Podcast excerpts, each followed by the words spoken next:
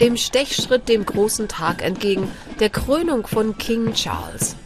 Doch nicht nur vor dem Buckingham Palace ist es festlich.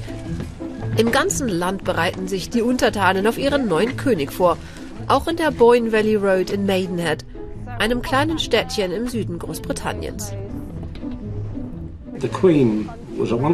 Die. Queen war ein großartiges Vorbild. Und Charles wird es auch gut machen.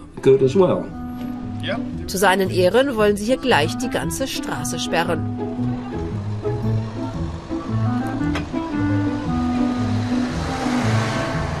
Und auch sonst hat sich das Festkomitee einiges vorgenommen. Es wird eine riesige Party, wir freuen uns sehr darauf. Aber nicht alle Briten teilen die Vorfreude, im Gegenteil. Die Republikaner Ben Clinton und David McAlpine rebellieren. Es sollte niemand mehr gekrönt und die Monarchie am besten ganz abgeschafft werden.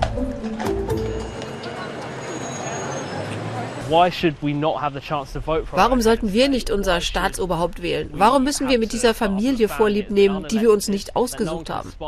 Junge Menschen haben nicht die Möglichkeit zu sagen, ich möchte das machen, ich möchte das Leben der Menschen verbessern. Es ist gegen alle demokratischen Gepflogenheiten. Die Monarchie sei aber auch teuer, argumentieren die Republikaner.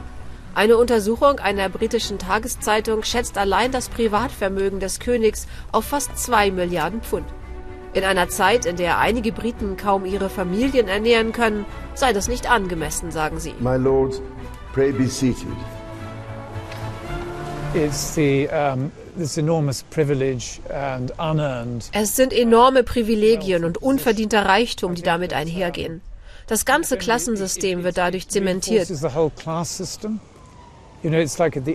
Das ist nach wie vor ein großes Problem. Niemand kann es an die Spitze schaffen. Charles III. schlagen, anders als seiner Mutter, mitunter Proteste entgegen. Allerdings lässt er sich von Eierwerfern nicht aus der Ruhe bringen. Genauso wenig von Demonstrationen, die sich ihm auf einer Reise in den Norden Englands kürzlich entgegenstellten. Der Slogan Not my King, nicht mein König. Vor allem jüngere Briten stehen den Royals laut Umfragen zunehmend skeptischer gegenüber. Wir hoffen, dass unsere Proteste rund um die Krönung stärker wahrgenommen werden. Wir wollen aufzeigen, wie ungerecht die Monarchie in den letzten Jahrzehnten für uns war und unsere Botschaft mit der Welt teilen.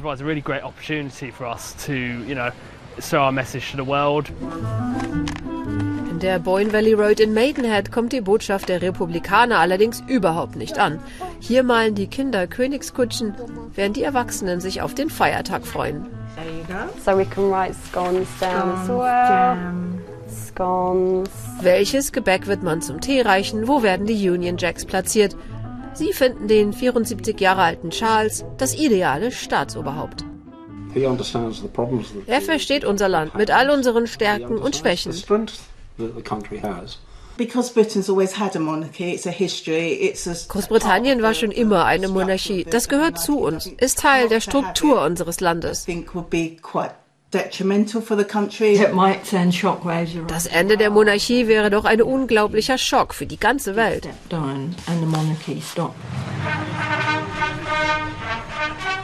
Noch überzeugen Charles, Camilla und die Royal Family mit ihrem königlichen Glanz die Mehrheit der Briten.